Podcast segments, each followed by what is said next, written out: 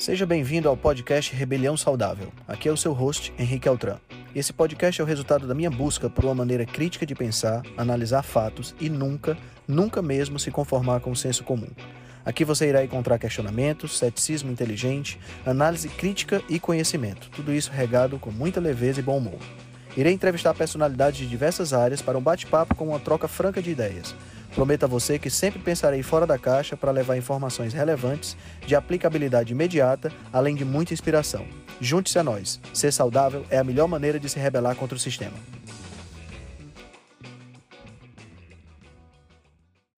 E aí, galera, como é que vocês estão? Sejam todos muito bem-vindos ao nosso podcast. Estou muito animado com tudo que está acontecendo e queria, antes de começar o podcast, queria falar um pouquinho sobre o nosso bebê que está nascendo daqui a duas semanas no máximo.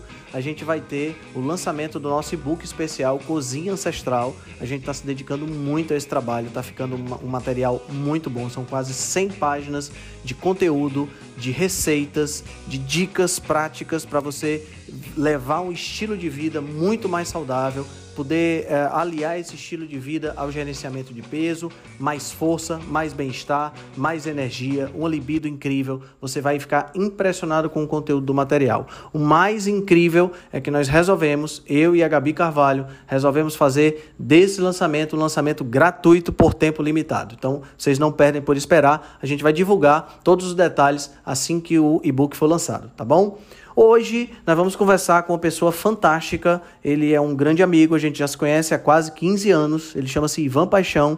Ele é professor de educação física com diversas, diversas especializações. O Ivan ele foi atleta de salto ornamental, foi várias vezes campeão sul-americano, várias vezes campeão brasileiro e é uma pessoa que tem feito um trabalho fantástico relacionado com longevidade, com qualidade de vida, principalmente idosos.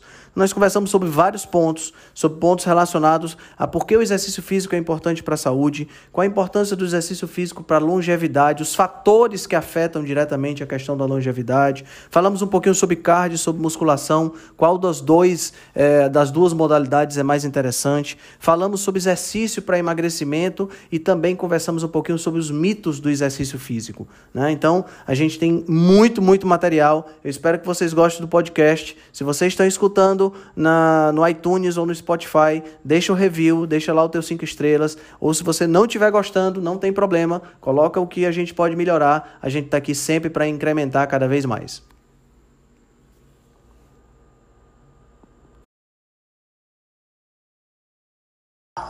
Finalmente!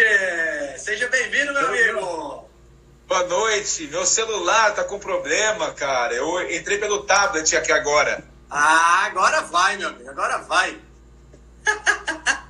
Até, até caiu no chão do celular, jogar fora logo. Joga esse troço fora. e aí, Desculpa, meu amigo Ivan? o atraso. Como é que estão as coisas por aí, meu querido? Tá tudo ótimo, tudo Tá ótimo. tudo ótimo. Graças a Deus, tudo bem. Que show de bola. Pessoal, eu quero deixa eu apresentar para vocês o Ivan. O Ivan é um grande amigo. A gente se conheceu aqui em Fortaleza quando a gente desenvolveu uma atividade anterior. Hoje ele mora em São Paulo, né, trabalha lá como educador físico e é uma pessoa, uma das pessoas que eu, que eu conheço, que eu confio mais nessa parte de, de educação física. Ele trabalha num clube. Qual é o clube que você trabalha aí, Ivan? No Pinheiros, trabalho no Clube esporte Pinheiros, do Pinheiros. né? E também faz consultoria online, faz todo esse trabalho, Sim, né, para desenvolver sim. desenvolvimento de treino, essa coisa toda. E Tem alunos tá... meus aí, ó. Tem alunos meus aí. Ah, que legal, que legal. Ivan, apresenta, se apresenta aí um pouco pro pessoal, cara. Sejam muito bem-vindos. Ótimo. Gente, eu. Meu nome é Ivan Paixão, para quem não me conhece, eu conheço o Henrique, a gente tem uma amizade aí já de mais de 15 anos. Eu morei em Fortaleza por 13 anos e voltei para São Paulo. Eu sou professor de educação física, tenho licenciatura plena, especializado em fisiologia do exercício pelo Instituto de Ciências Biológicas da USP. E antes da educação física, por que eu fiz educação física? Porque eu fui atleta. Eu fui atleta de saltos ornamentais por 17 anos.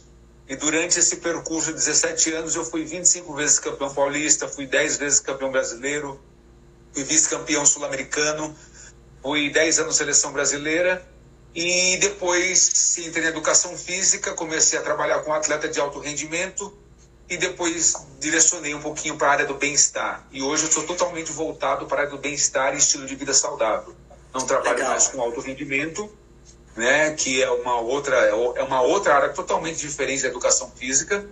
E hoje eu me dedico exclusivamente a ensinar as pessoas a terem estilo de vida saudável e especificamente hoje o público da terceira idade, que é o meu, meu foco principal, meu público principal. Legal, hoje, né? legal. Uh, Ivan, Ivan, você pode, você pode dizer que você teve uma carreira de sucesso no salto ornamental? Sim. A nível, assim, a nível sul-americano, sim, né? Sul-americano. Mas pan-americano e mundial, não, não, te, não teve tanta expressão. Mas a nível você chegou a participar sim. de algum pan?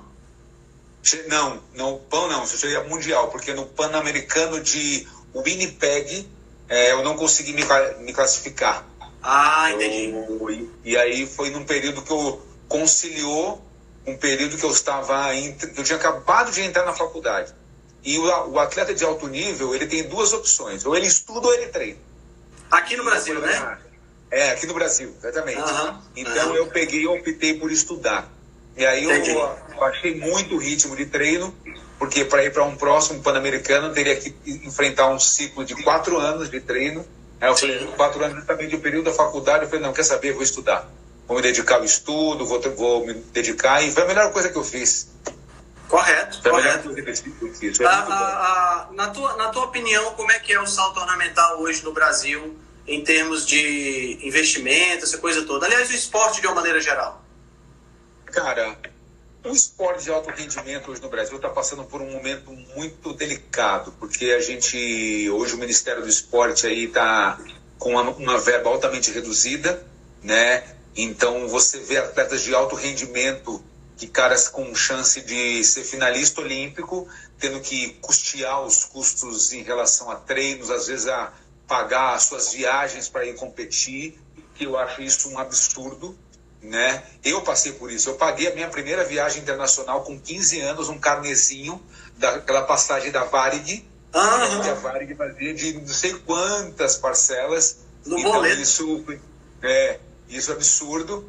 Então, assim, hoje os saldos ornamentais especificamente está passando por um momento também um pouquinho complicado, porque é, foi dedicado muito investimento, muita dedicação para a Olimpíada do Rio 2016 ao alto rendimento e ficou uma lacuna na, na questão da base. Então, certo. hoje é, tem um, um, espaço muito grande para chegar aos próximos atletas aí para ter um resultado bem expressivo para o Brasil. Entendi. Então vai demorar um pouquinho agora para aparecer aí gente com resultado legal mesmo. Tem que ter uma continuidade, né? Se você tem que ter os pequenininhos treinando, os adolescentes treinando, os adultos, que é os adolescentes tomaram o lugar dos adultos, os pequenininhos subirem e a gente ter esse, essa carrinha. Exatamente. Exatamente. Para você ter ideia, nada contra isso. Eu admiro demais, mas é uma coisa que não poderia estar acontecendo. Tem gente no Brasil que está indo para a quinta Olimpíada. Isso não pode acontecer. Tem que ter gente claro. substituindo. Tem que ter claro. gente substituindo. Gente com quase 40 anos indo para a Olimpíada. Não dá. Né? Então, claro. isso, é, isso, isso mostra que não tem que não tem é... renovação. Não é. tem renovação. É. Quando, quando você fala esporte de, de alto rendimento, você está falando esportes é, de uma maneira geral, mas tem alguns que tem, que tem, assim, tem vida própria, né? Sim, futebol tem vida própria. Futebol tem vida própria. Futebol é? é um esporte que não depende de absolutamente nenhum incentivo nada, do governo. Nada, nada. Só com, com só com os jogos deles mesmo já paga tudo. Paga Entendi. tudo. Você tem ideia?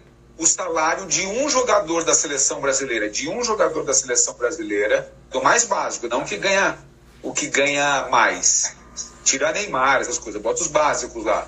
Se pegar esse, esses que ganham é, mais ou menos da seleção brasileira de futebol, um mês de salário dele sustenta os taus ornamentais o ano inteiro.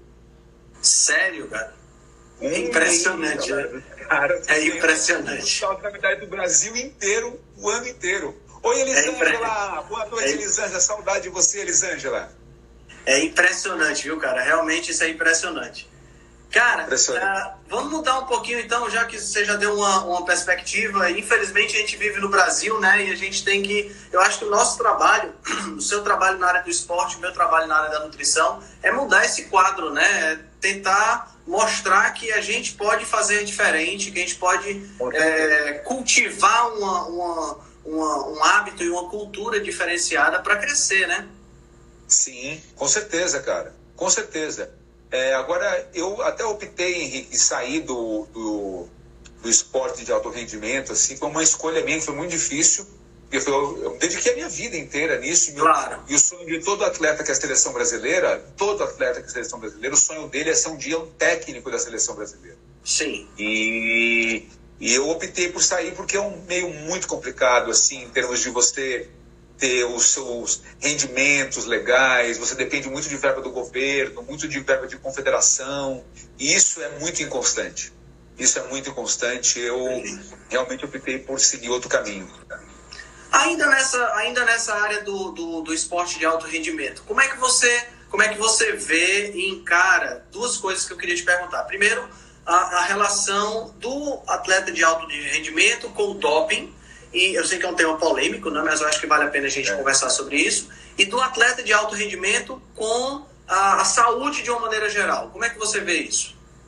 Bom, o atleta de alto rendimento com doping, hoje o doping, é, apesar de ser altamente antiético e anti, uma atitude antiesportiva, ainda existe muito. A gente viu a, a Rússia aí, né, passou por vários problemas em relação a isso. Vários atletas, por exemplo, Louis Armstrong, né, o, o, o ciclista, é, teve problema com essas questões também, não só com a questão da bicicleta, mas também por doping em relação a isso também. Então é uma questão que no meio do alto rendimento ainda existe muito, muito, apesar de não de ter diminuído, mas existe. E é uma coisa que eu particularmente não acho legal, porque você coloca a medalha acima de tudo. Porque certo. com certeza isso tem consequências. Você, você melhor do que eu sabe, você da, da, da, da área da nutrição ou uma pessoa que toma alguma substância para favorecer, para estimular ele a ganhar uma medalha, isso lá no futuro vai ter um peso para ele, vai ter, vai vir a cobrança, né? Então, o esporte de alto rendimento, já respondendo a, sua, a segunda pergunta, não é saúde. Não é saúde. O rendimento não é saúde. Por que não é saúde? É porque o desgaste físico é muito grande. A gente vai até o limite e muitas vezes, para descobrir o limite, você acaba se lesionando. Tanto que é, é, é, é a coisa. Aliás, eu não conheço um atleta que não fez um. não teve uma. uma não, não fez uma cirurgia, que não teve um problema, que tem uma sequelazinha. Agora mesmo eu estava lendo uma matéria no final de semana agora do carnaval do, do tenista, o, o. aquele top, o. o Federer. Certo acabou de fazer uma cirurgia no joelho. Ou seja, é, o, cara, o cara já com 40 anos faz uma cirurgia para competir mais ainda, entendeu? Então, ou seja, é, a, o esporte de alto rendimento não é saúde. Não é saúde. Porém, porém, tem vários benefícios muito legais que acontecem dentro da, da, do, do alto rendimento, como, por exemplo, disciplina. Certo.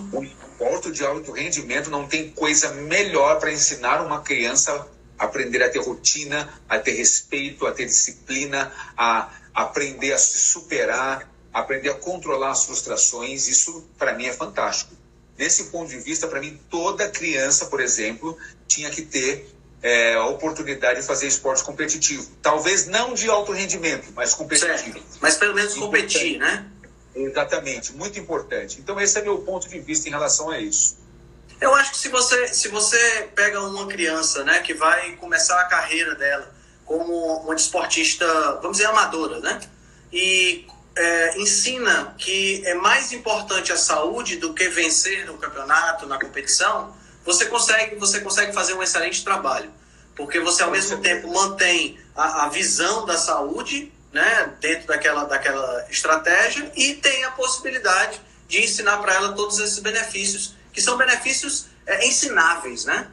Claro, com certeza. Por exemplo, eu, eu sou um cara hoje extremamente pontual em praticamente tudo que eu faço. E isso veio de uma lição que eu, que eu ganhei com 10 anos, que meu técnico estava um calor absurdo aqui em São Paulo. É, e aí ele falou assim, ó, o treino começa às 14 horas e a gente tem 15 minutos de tolerância. Eu cheguei 14 e 17. Ele não me deixou entrar e não falou nada, não deu bronca, não tem nada. Simplesmente falou: só um acordo que a gente fez, eu falei, era 15 minutos. chegou dois minutos de atraso e você vai ficar assistindo o treino. Eu fiquei assistindo o treino de todo mundo de roupa do colégio, no sol, uma vontade absurda de entrar na piscina e não entrei. Depois daquilo, eu nunca mais cheguei atrasado em absolutamente nada. Pois nada. É. Que lição, né? Então, que lição. Que lição que ficou para minha vida. Que é importante para qualquer área da minha vida, seja na vida pessoal, na vida profissional. Pontualidade é, um, é uma, uma coisa importante, que o esporte claro, ensina claro. muito. Verdade, verdade. E me fala, Ivan, uh, na, tua, na tua visão, quais são os pontos mais cruciais aonde o esporte influencia essa questão da saúde? Não a prática de competição, a prática voltada para o dia a dia, né? A prática do, do, do, do, atleta, o atleta de todo dia, não aquele atleta que vai competir, Sim. né? É. Na educação física, hoje a gente chama, tem os atletas, os indivíduos treinados e os atletas. Na verdade, né? É, aí tá, agora está indo para um caminho que tem um atleta profissional e um atleta amador. Nós, por exemplo, somos, somos atletas amadores hoje, né? É. Aquele cara que tem uma rotina, uma disciplina de treino diária, mas não tem o objetivo de competir. É. Então, por exemplo, é... repete a sua pergunta, Henrique, por favor. A, a relação do esporte, desse, de, desse, do indivíduo treinado, né? Que treina todo dia, que treina uma hora por dia com a saúde, qual é a influência que o exercício exerce aí? Perfeito. Existe um negócio, não sei se você já ouviu falar, chamado telômero. Sim, sim. Telômero. O telômero é uma estrutura do DNA, né? Que é situada nas extremidades dos cromossomos, sem, sem, sem complicar muito, tá? Isso, Mas tem uma, um... tem uma analogia muito interessante. Você falou em telômero agora, eu me lembrei o, o telômero, é, imagina o cadastro do tênis, né? Então, se você tem o cadastro do tênis, a pontinha do cadastro, aquela pontinha que tem aquele plásticozinho, é, seria o telômero. Se você encarar o cadastro como cromossomo, a pontinha seria o telômero e a, aquele telômero ele vai diminuindo de tamanho na medida que você envelhece. Né? Isso. Então, e, e, e, determinados fatores ambientais podem fazer. Sabe quando você pisa em cima daquele plástico que quebra, que o cadastro fica esgaçado, né? fica esfarelento? Pronto, isso pode acontecer Sim. com o telômero, degradando o telômero. Quanto mais rápido o telômero degrada, mais rápido você envelhece. Né? Um, dos, um dos fatores é esse aí. Exatamente, um dos fatores é esse aí. E até anotei aqui, do curso que eu estou fazendo em relação a isso, sobre o estilo de vida saudável, e o envelhecimento favorece o encurtamento do telômero. Sim, sim. Que o telômero é, curto favorece a neoplasia, a problemas de câncer, por exemplo. Correto, correto. E olha que coisa interessante, Henrique. O exer, porque o, o encurtamento do telômero, além do fator de envelhecimento, está relacionado também a estresse e estilo de vida. Uma pessoa que é muito estressada e tem um estilo de vida ruim, ela favorece o encurtamento do telômero. E isso favorece as doenças. Porém, o exercício físico moderado, não os exercícios de alta intensidade com alto volume, alto volume retarda o processo de encurtamento do telômero. Muito bom. Então, muito bom. Em termos, em termos biológicos e fisiológicos, atividade física tem esse fator fundamental. Fundamental para que a gente viva mais e viva melhor. Porque não é só viver mais hoje, né? Claro. A expectativa claro. de vida aumentou, mas é viver com qualidade. É, não adianta viver mais remendado, né? Exatamente. Ou, ou prostrado numa cama. Não, não, não, não, é, não faz sentido. Né? Não é a ideia. Né? Uhum. Então, esse é um fator do telômero. O, o outro fator importante hoje é que é, a gente tem aumentado muito a questão, por exemplo, de pessoas na terceira idade com sarcopenia, certo. que é a diminuição da massa magra, especificamente certo. do músculo esquelético, associado à força. Certo. E a diminuição da osteoporose e, a, e o aumento de pessoas com osteoporose. Certo. E esses dois fatores, a atividade física tem influência direta para prevenir e muitas vezes até pessoas que já têm melhorar. Como, por exemplo, a sarcopenia, que é a diminuição da massa magra, né? Do músculo esquelético. Isso pode levar a comprometer totalmente a vida de uma pessoa. Porque existe o seguinte, Henrique. Hoje no Brasil, as pessoas de 60 anos são consideradas pessoas idosas, né? Porém, existe a meia-idade, que, é, que é o que a gente está vivendo, que é do 40 aos 60. Presta atenção no estilo de vida das pessoas do 40 aos 60, que são pessoas normalmente que estão com filhos, pagando colégio, faculdade dos filhos, na uhum. produção do trabalho, e ele dedica a vida à família e não dedica pouquíssimo tempo a ele e chega todo quebrado na terceira idade. Verdade. Então, eu tenho prestado muita atenção nessa questão. E o que, que acontece? Isso tem favorecido a, a, a, desenvolver doenças e problemas que a gente tinha com pessoas realmente muito mais velhas, que hoje pessoas com 45, 50 anos estão tendo. Estão tendo. Porque associado hoje a esse estilo de vida novo que as pessoas estão, aliás, associado a essa, esse momento que as pessoas estão vivendo com o estilo de, de vida atual que a gente está tendo, alimentação ruim, fast food, estresse pra caramba, poluição, estão aparecendo coisas que a gente jamais presenciou na vida de uma pessoa de 45, 50 anos. Uhum. A gente tem, a gente tem infarto, infarto fulminante, pessoas com 30 anos. Coisa que você, você, há 20 anos atrás a gente nem cogitava essa possibilidade. Nem cogitava isso, verdade, verdade. Então, é, a atividade física na sarcopenia, ela tem uma ligação direta para a diminuição da sarcopenia. Por exemplo, se você se tem uma pessoa aqui da terceira idade, ou você tem algum, alguma pessoa na sua família da terceira idade, com certeza todos nós temos, e essa pessoa tem dificuldade para entrar num carro, tem dificuldade para levantar da cadeira, tem dificuldade para ir no banheiro sozinho, tem dificuldade para caminhar sozinho, isso não tem nada a ver com a idade, isso tem a ver com falta de força. Ele não tem força para sustentar o esqueleto e o músculo dele para fazer as atividades básicas do dia a dia. E se ele simplesmente, ele simplesmente realizar uma única tarefa, que é o treino de força, ele melhora a sarcopenia, vai aumentar a massa magra, e por consequência, ele melhora a osteoporose. Por quê? Perfeito.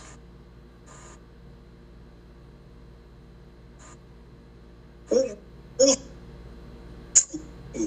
quando ele faz a pontação, Henrique, ele faz uma tração para puxar o músculo. Estou fazendo aqui a rosca direta, por exemplo, né? Certo. O bíceps faz a tração puxando aqui o antebraço. Uhum. Essa, tração, essa tração causa uma, uma coisa chamada piezoeletricidade, que gera uma tração verdadeiramente no, no osso, que estimula os osteoblastos, que vai ter produção de cálcio Perfeito. e produção de osso. Perfeito. Então, a atividade física, para quem quer viver mais e melhor, independente da idade, seja na terceira idade, seja na adolescência, seja na vida adulta, tem que ter de maneira regular. Então, então a, a, o exercício físico é remédio, literalmente. Preventivo, né? É tipo. É, é, é, é o equivalente a uma boa alimentação. Exatamente. Para mim, lógico que a gente sabe que a alimentação tem tem um peso é, assim indiscutível no estilo de vida saudável. Mas atividade física hoje, para quem quer viver mais e melhor, não é opcional. Tem que fazer certo. parte da rotina. Tem que ser como certo. escovar os dentes. Certo. Tem que ser como escovar os dentes.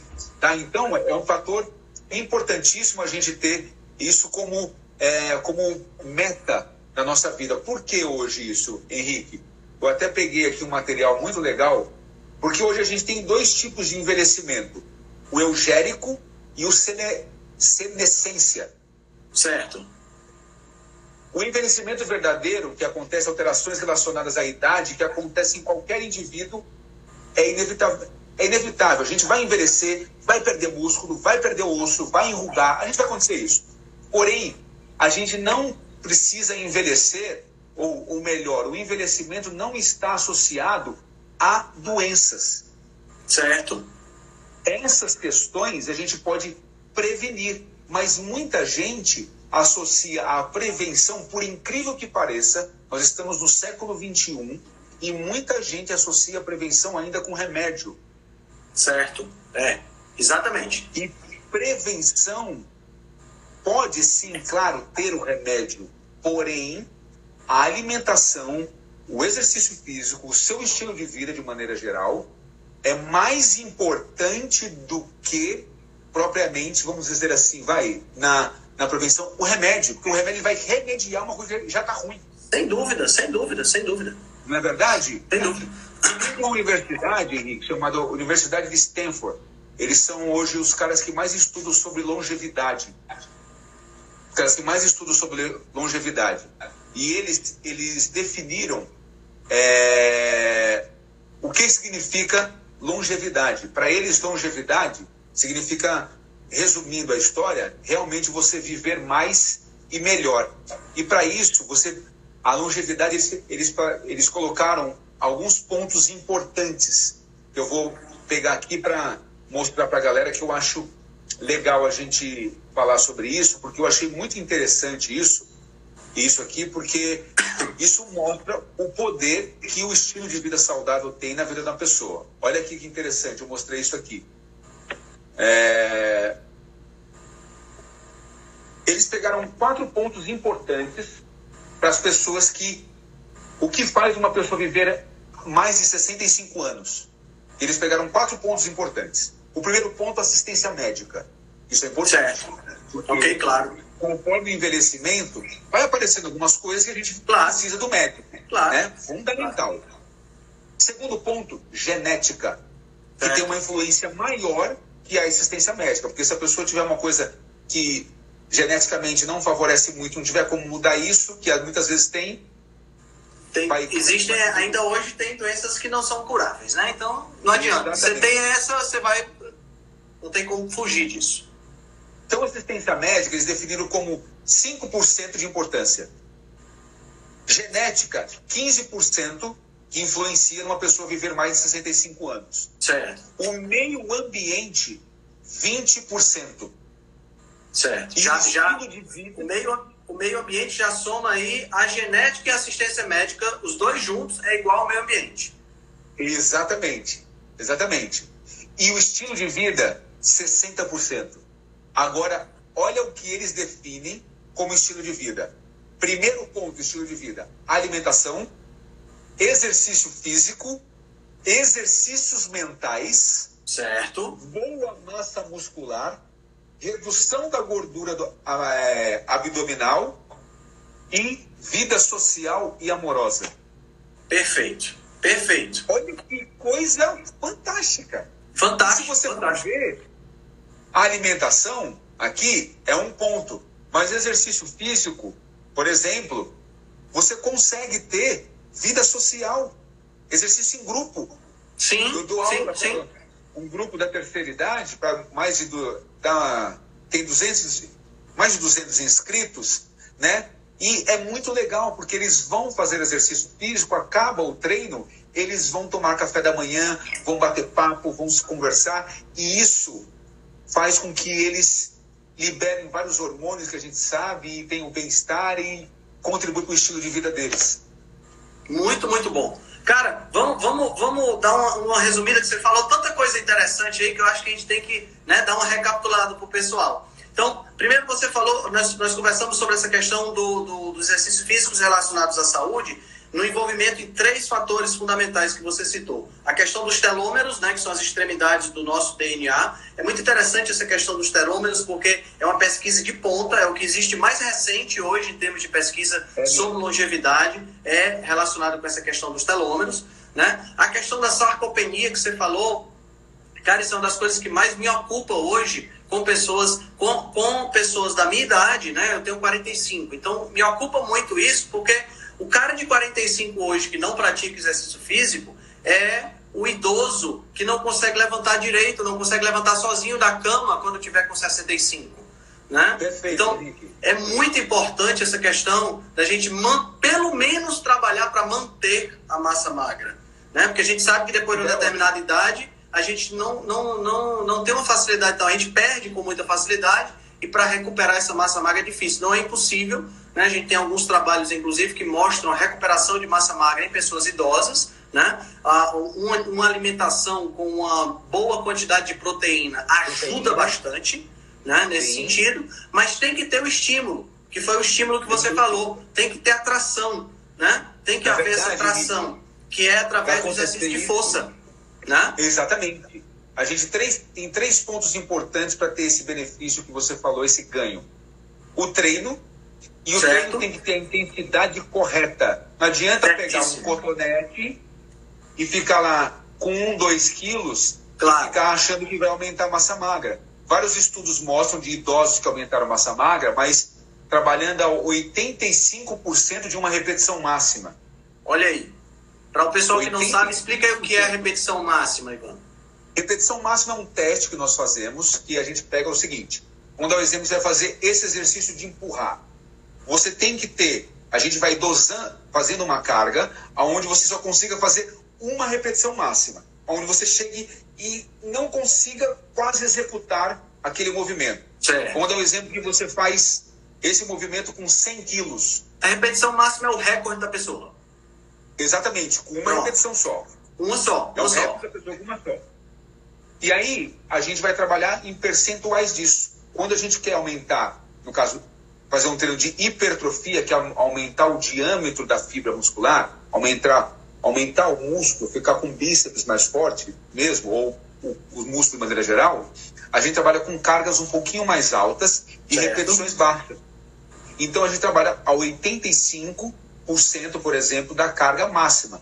Se você empurrou 100 quilos, você vai fazer 85 quilos. Certo. E aí as repetições ficam em torno de 8 a 12 repetições. Não é uma regra, tá? Certo. Porém, certo. é uma média que a gente tem como referencial. Então, Perfeito. esse é o primeiro ponto importante. O segundo ponto é a alimentação. É a proteína, tem que ter proteína. E o terceiro ponto é o descanso.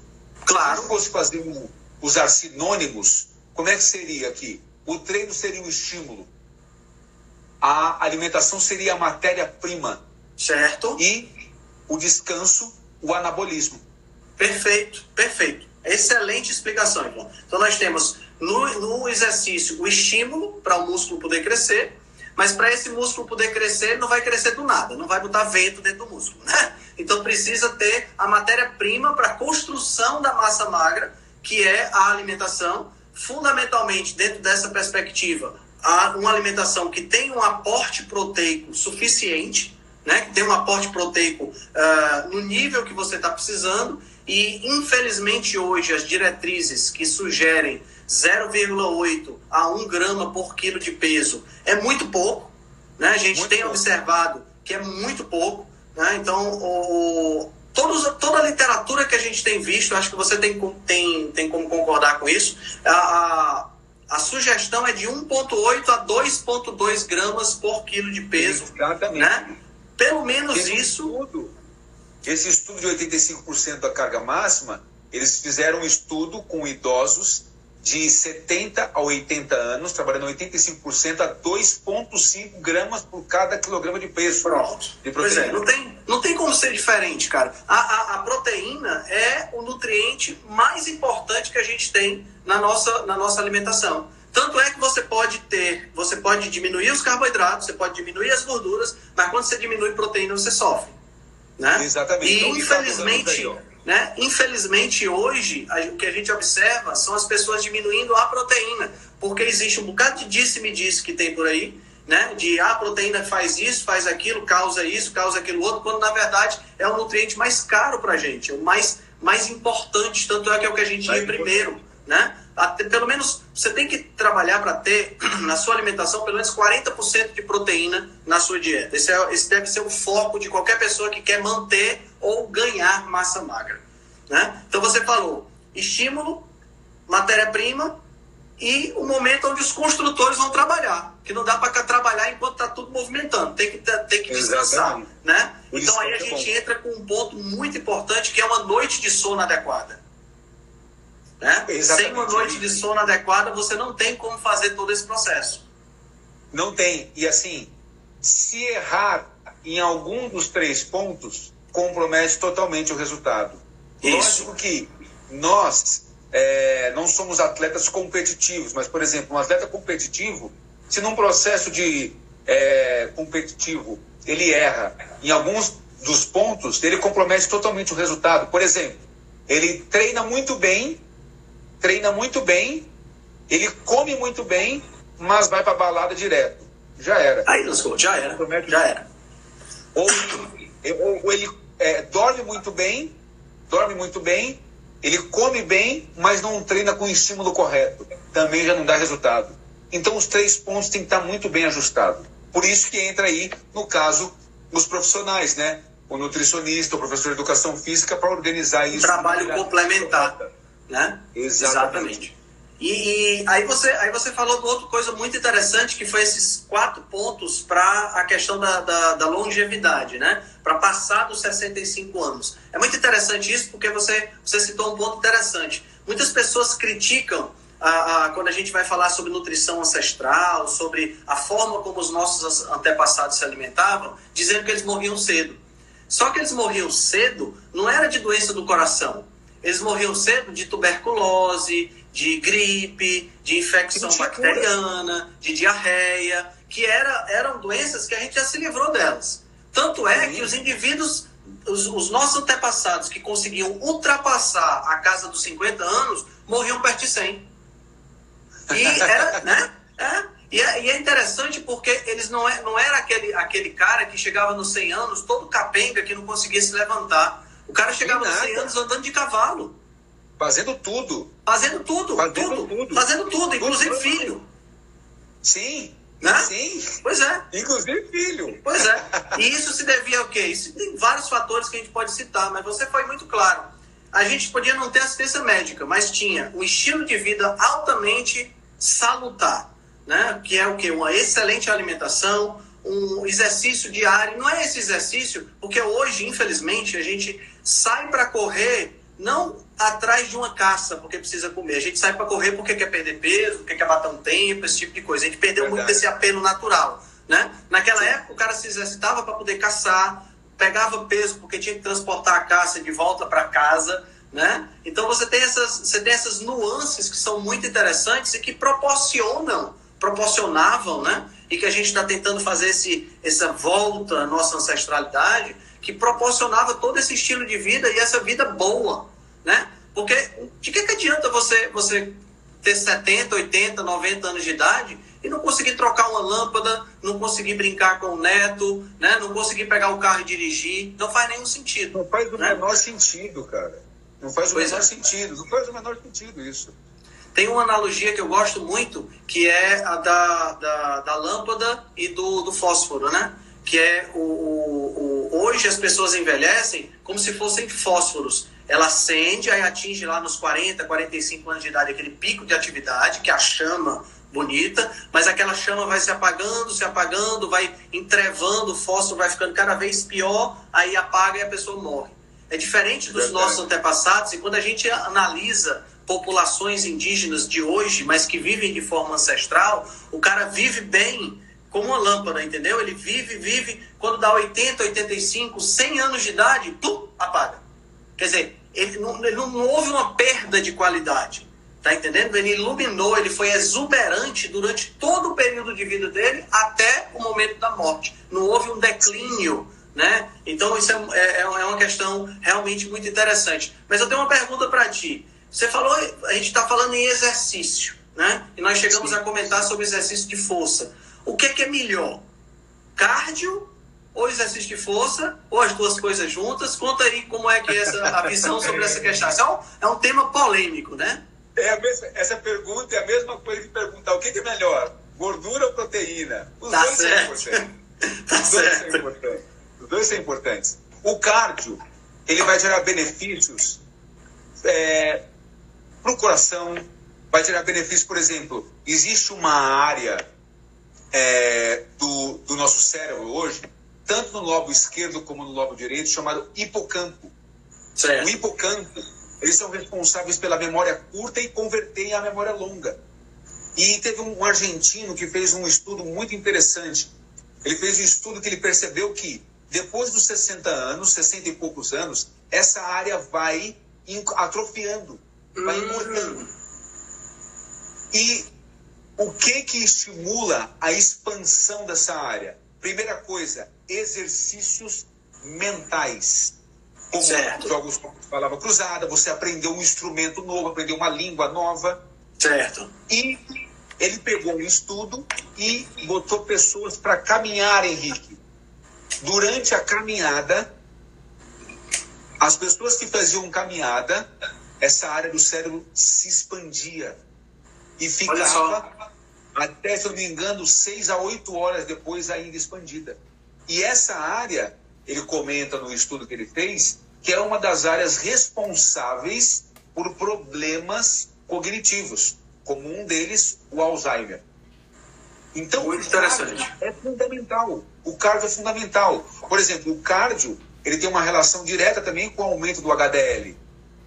Certo. O, exercício cardiovascular, o exercício que envolve a caminhada, que envolve, que envolve a pedalada, que envolve a natação e coisas do tipo. Agora, o exercício de força, ele é tanto quanto importante quanto o cardio.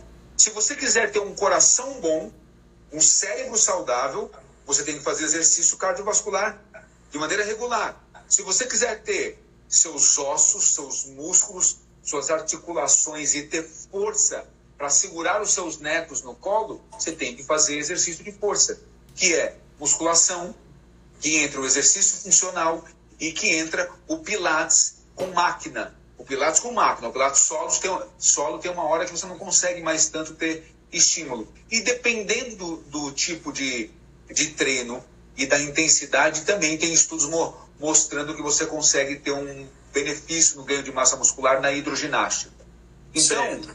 o que, que, é melhor? Os dois. Agora vamos pegar aí na sua área que tem bastante a questão de emagrecimento, né? Uhum. Eu recebi um estudo essa, essa semana mostrando que para pessoas que não têm dificuldade para seguir uma dieta hipocalórica, com baixa quantidade de caloria, eles pegaram nesse estudo pessoas que diminuíram por 12 semanas 700 calorias por dia, que é difícil. Né? Com que certeza. é 700 calorias por dia. E eles perceberam que as pessoas mantiveram a massa magra e perderam 3 quilos de gordura, sem Certo. perder a massa magra. Muito bom. Já pessoas que têm dificuldade de seguir uma rotina de alimentação com hipocalórica, com baixa quantidade de caloria, que dá umas escapadas, a melhor combinação é o treino aeróbio associado ao treino de força. Como assim, Certo. Ivan? Você faz a musculação e depois faz um, um hit na esteira de 10 minutos. Ou você Certo. faz uma, uma musculação e faz uma tabata lá, fazendo alguma coisa. Ou seja, você combinar o exercício de força com aeróbio. Então, Perfeito. Aí entra uma questão, Henrique. Existem os dois que são excelentes, mas existe um princípio chamado individualidade biológica. Certo.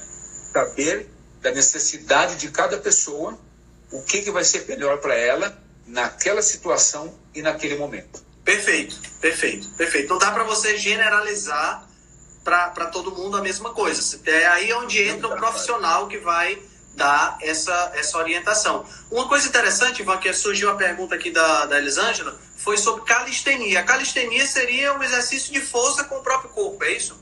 Exatamente, exercício de força com o próprio corpo. Agora, a calistenia, você precisa ter a, a, a você precisa ter a, a consciência corporal, né? Porque É. eles exigem alguns exercícios para realmente você ter o efeito. A gente pensa que o exercício com peso do próprio corpo, assim, ah, é, é simples. E nada, é muito difícil. Calistenia é muito difícil. É Na verdade. verdade, por exemplo, dependendo do nível da pessoa, se for uma pessoa iniciante, eu não recomendaria a calistenia agora. Eu recomendaria fazer um trabalho de força na musculação para ir, depois disso, sim, começar a fazer um trabalho de calistenia. Interessante, interessante. Ivan, você sabe que a gente aqui tem sol?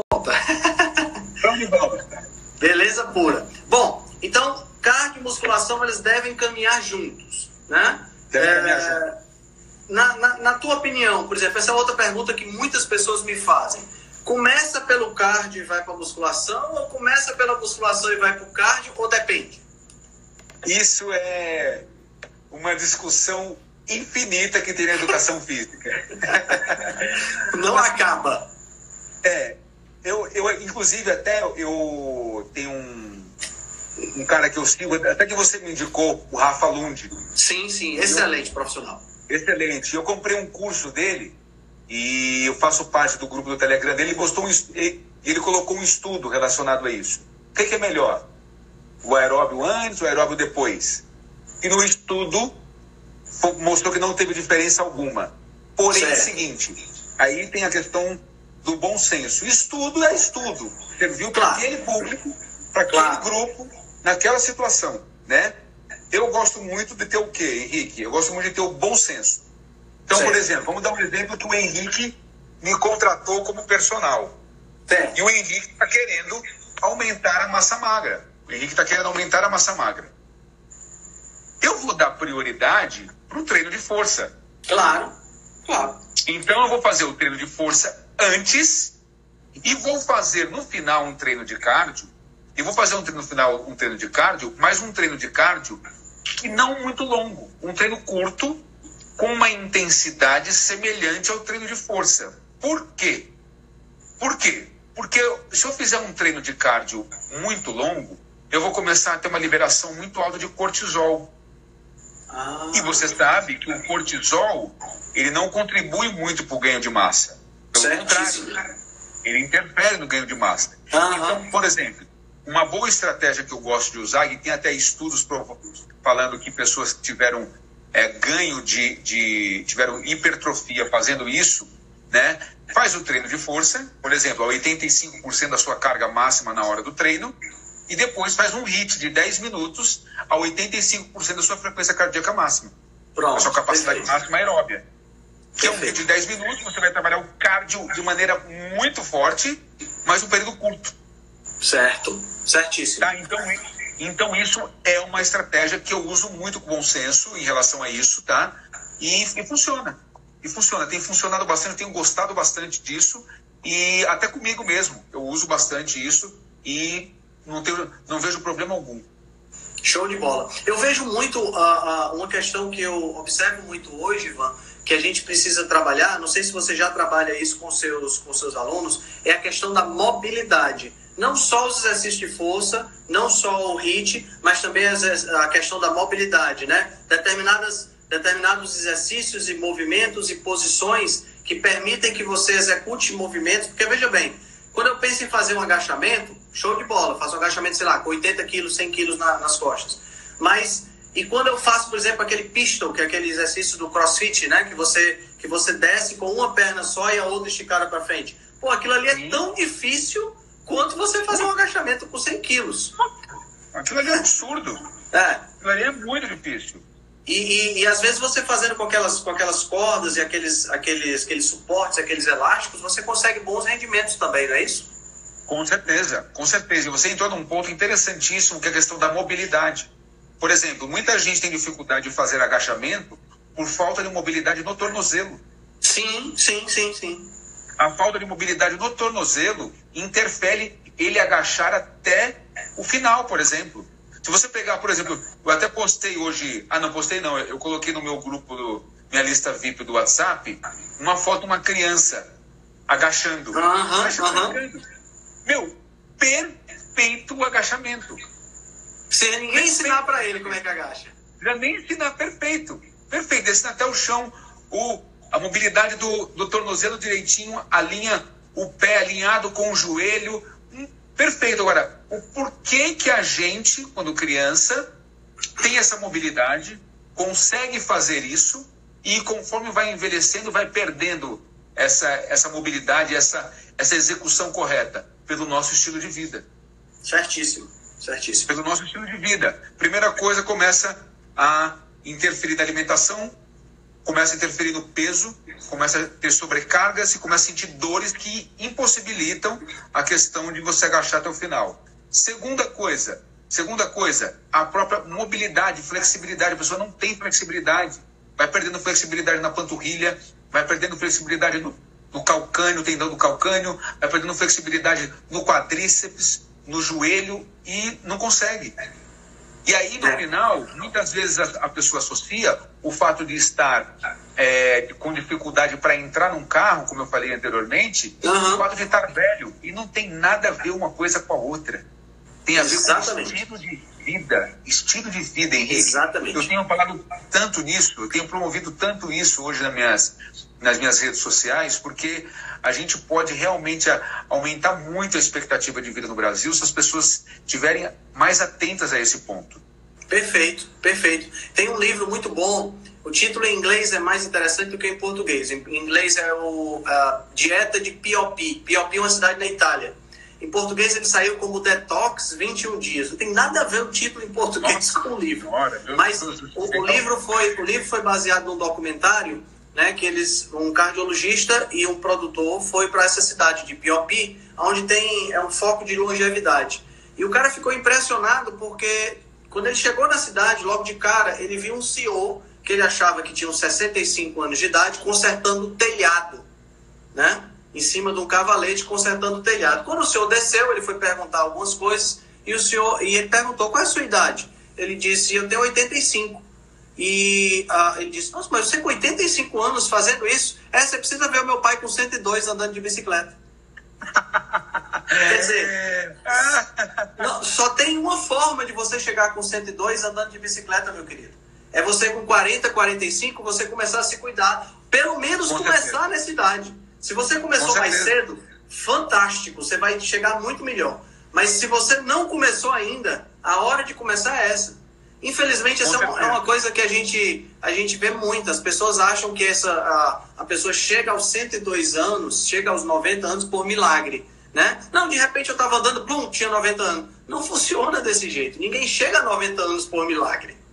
Com certeza não. Henrique, eu, como eu falei para você, eu tenho um grupo da terceira idade que faz atividade comigo uhum. lá, né?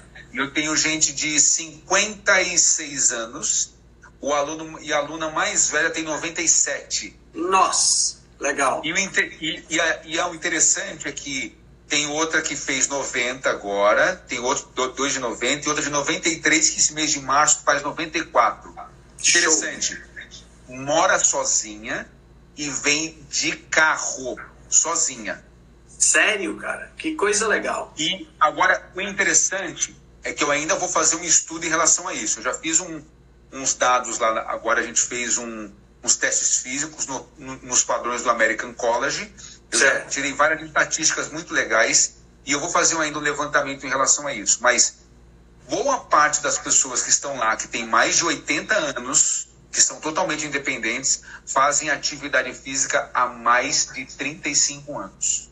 Pronto. Você, você, você falou agora tudo, tudo, tudo. De maneira é, regular. De maneira regular. Né? Regular. As pessoas elas querem treinar, a gente acabou de passar pelo carnaval, né?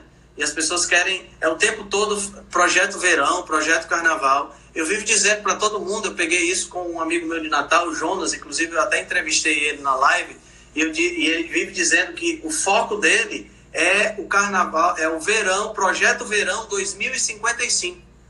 Que é quando ele vai ter 80 anos de idade. Tá entendendo? Porque não, porque, é verdade. Né? Não, não faz sentido você ficar fazendo, ah, eu vou pro projeto próximo verão, próximo carnaval, aí você fica numa inconsistência, né? Se exercita, se alimenta bem. Para de se exercitar, se alimenta mal. Se exercita e fica nessa brincadeira, você não chega a canto nenhum. É até pior. Com certeza. Isso né? que acontece, Henrique, é que na verdade hoje a gente aqui no a gente aqui no Brasil, a gente ainda associa muito atividade física com estética.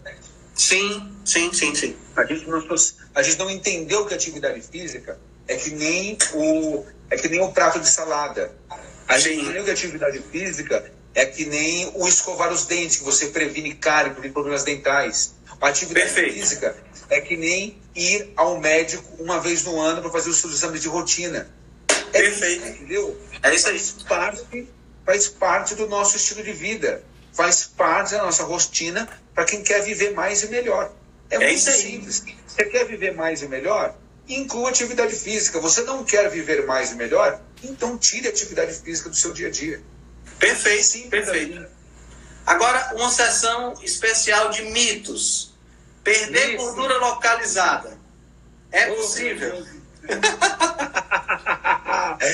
Principalmente no abdômen. Não é? Pronto. Todo, é, é, o sonho de todo mundo, perder gordura localizada. Conta aí, é, possível fazer isso com exercício, Ivan? Gente, é o seguinte, essa, eu, eu às vezes ainda vejo hoje gente na academia, ou até mesmo no clube que eu, que eu trabalho lá, ah, eu vou fazer abdominal para perder a gordura do abdominal. Uhum. Gente, o abdominal é um exercício de força. Isso. Que não vai fazer com que você perca a gordura do abdominal, vai fazer com que você fortaleça o abdominal. Mas perder gordura é alimentação saudável, que aí é o nosso amigo aí, o Henrique, que vai fazer com que você perca gordura de maneira geral do corpo e não localizar Como é que o corpo. Né, que seria muito bom, né? Tipo assim, ó, eu quero perder a gordura da barriga, especificamente aquela da pochete. A gente faz o exercício mental, faz o treino pensando que vai perder aquela gordura da pochete. Não é assim. Seria muito perfeito que fosse assim. Né? Então não é assim que funciona. Exercício físico, como alimentação. Agora, por exemplo, o exercício físico ele tem como gerar um benefício naquela musculatura específica, porque você está movimentando aquele músculo específico. Então, se eu fizer mais exercício no braço direito, com certeza vou ter o braço direito mais forte do que o esquerdo. Agora, isso não quer dizer que eu vou perder mais no braço direito do que no braço esquerdo, claro. porque eu estou fazendo o exercício. Isso não, não, não é assim que funciona. Seria maravilhoso se fosse isso, mas não é assim que funciona. Então, perder gordura localizada com exercício, pensando naquela região específica, não, não é, é possível. Eu escutei uma frase uma vez, Ivan, que dizia o seguinte: você ganha gordura localizada, mas perde generalizada. Exatamente. Porque não tem jeito. Você ganha gordura. Não dá, você ganha gordura onde você não gostaria de ganhar, mas na hora de perder, você perde em todo canto. Né? Não tem jeito. Exatamente. Meu amigo Ivan, tem sido um papo absolutamente incrível. Estou amando conversar contigo, mas eu quero ser respeitoso com o teu tempo. Já vai dar 10 horas. Eu sei que você é um cara que acorda cedo. Fala pra gente quais são os teus projetos, o que é que você anda fazendo, como é que o pessoal pode fazer para entrar em contato contigo, para de repente pegar uma consultoria contigo. Fala aí como é, como é que faz para entrar em contato contigo com o pessoal que está assistindo. Tá, gente. Bom, foi ótimo também para mim, Henrique, estar tá aqui com você. Sempre bom estar com você, eu adoro. Na verdade, o tempo passa muito rápido quando a gente está é? junto, porque é o papo vai embora. A gente tem que marcar de se encontrar para conversar dessa mesma maneira junto aí, é, fazer um treininho junto. Sim, em agosto eu tô por aí, hein? Opa, então vamos marcar um treino. Você faz. A gente vai aqui na academiazinha aqui, faz um treino, marca no Parque de Ibirapuera, alguma coisa. Massa, tá combinado já. Bom, gente, o seguinte, eu tenho as minhas redes sociais, que é o meu Instagram, Ivan Paixão Treinos, tá? onde eu publico vídeos relacionados a estilo de vida saudável. Especificamente hoje eu estou fazendo um trabalho voltado para ter para longevidade, as pessoas que querem viver mais e melhor.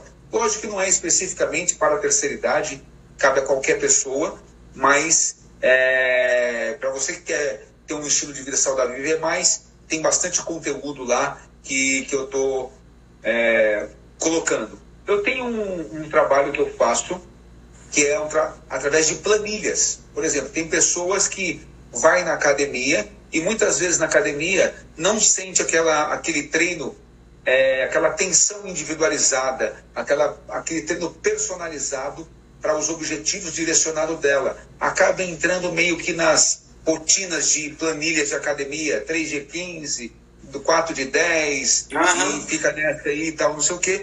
Eu trabalho também com planilhas de treino. Tenho clientes em Fortaleza que, que, que compram planilhas de mim. Tenho clientes aqui em São Paulo que compram planilha e tem resultados incríveis. Inclusive, tem uma cliente aqui, a Lúcia, que, que tem planilha comigo, ela faz planilha comigo há, dois anos e o resultado dela foi simplesmente fantástico. Ela sentia dores no joelho, dores no ombro, hoje não sente mais nada, não fazia atividade física, hoje malha quatro vezes por semana toda animada aí. E eu faço esse trabalho, tá? E também tem um trabalho na minha lista VIP pelo, pelo WhatsApp. Legal. Eu só dicas de treinos. Dicas de treinos, de melhores treinos para você fazer combinação de treinos com, com, com treino de cardio, treino de força. Qual é o melhor treino para você ter um, um resultado na composição corporal? Qual é o melhor treino para você, por exemplo, aumentar o seu nível de força? E assim por diante. Então é esse trabalho que eu faço é, tudo esse, esse trabalho ainda é de maneira é, gratuita, esse trabalho, a não ser as planilhas, as planilhas têm claro. um custo que, A planilha eu faço uma avaliação, né? A gente bate um papo e eu monto a planilha para a pessoa. O restante é conteúdo que eu proporciono para ajudar as pessoas a ter mais consciência sobre o bem-estar. Show de bola, meu querido, show de bola. Eu quero te agradecer pelo teu tempo, agradecer pela tua disponibilidade. Você sabe que você aqui em Fortaleza, você é super bem recebido. Quando vier por aqui, você tem um amigo e a gente vai, vai se falando, porque com certeza a gente vai voltar a fazer outras lives e discutir mais alguns tópicos relacionados com, com treino e com alimentação. Com certeza, meu amigo. Estou à disposição no que você precisar, a gente está junto aí. Beleza pura. Valeu, meu amigo Ivan. Um abraço grande. Abraço, gente. Tchau. Tchau, tchau. Cara, que show, hein? Então, para aquela galera que estava assistindo a gente, uh, muito obrigado por ter assistido, muito obrigado por, toda, por todo o empenho, por conta da, por todas as dúvidas que vocês tiraram. Espero que tenha ajudado vocês.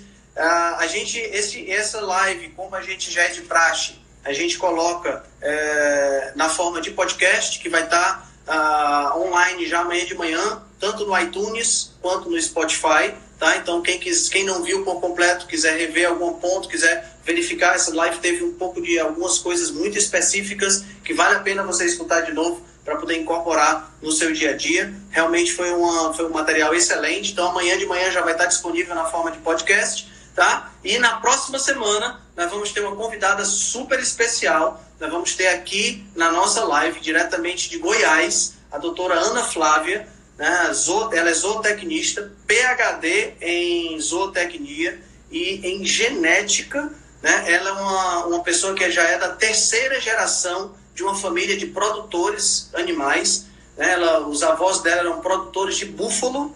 Ela hoje, é, os pais são produtores de aves e de ovos e ela trabalha diretamente com isso. Nós vamos conversar um pouquinho sobre carne, sobre a produção de carne aqui no nosso país. Então, realmente, vai ser uma live fantástica na próxima quarta-feira, no nosso mesmo bate-horário, no nosso mesmo bate-dia, tá certo? Aqui no nosso Instagram. Eu agradeço a atenção de vocês, tenham todos uma excelente noite, um abraço grande. Tchau, tchau. É isso aí, galera. Então, que episódio nós tivemos hoje, né? Bom, Ficamos por aqui em mais um episódio do nosso podcast Rebelião Saudável. Tenham todos uma excelente semana e a gente se encontra na próxima semana com a doutora Ana Flávia.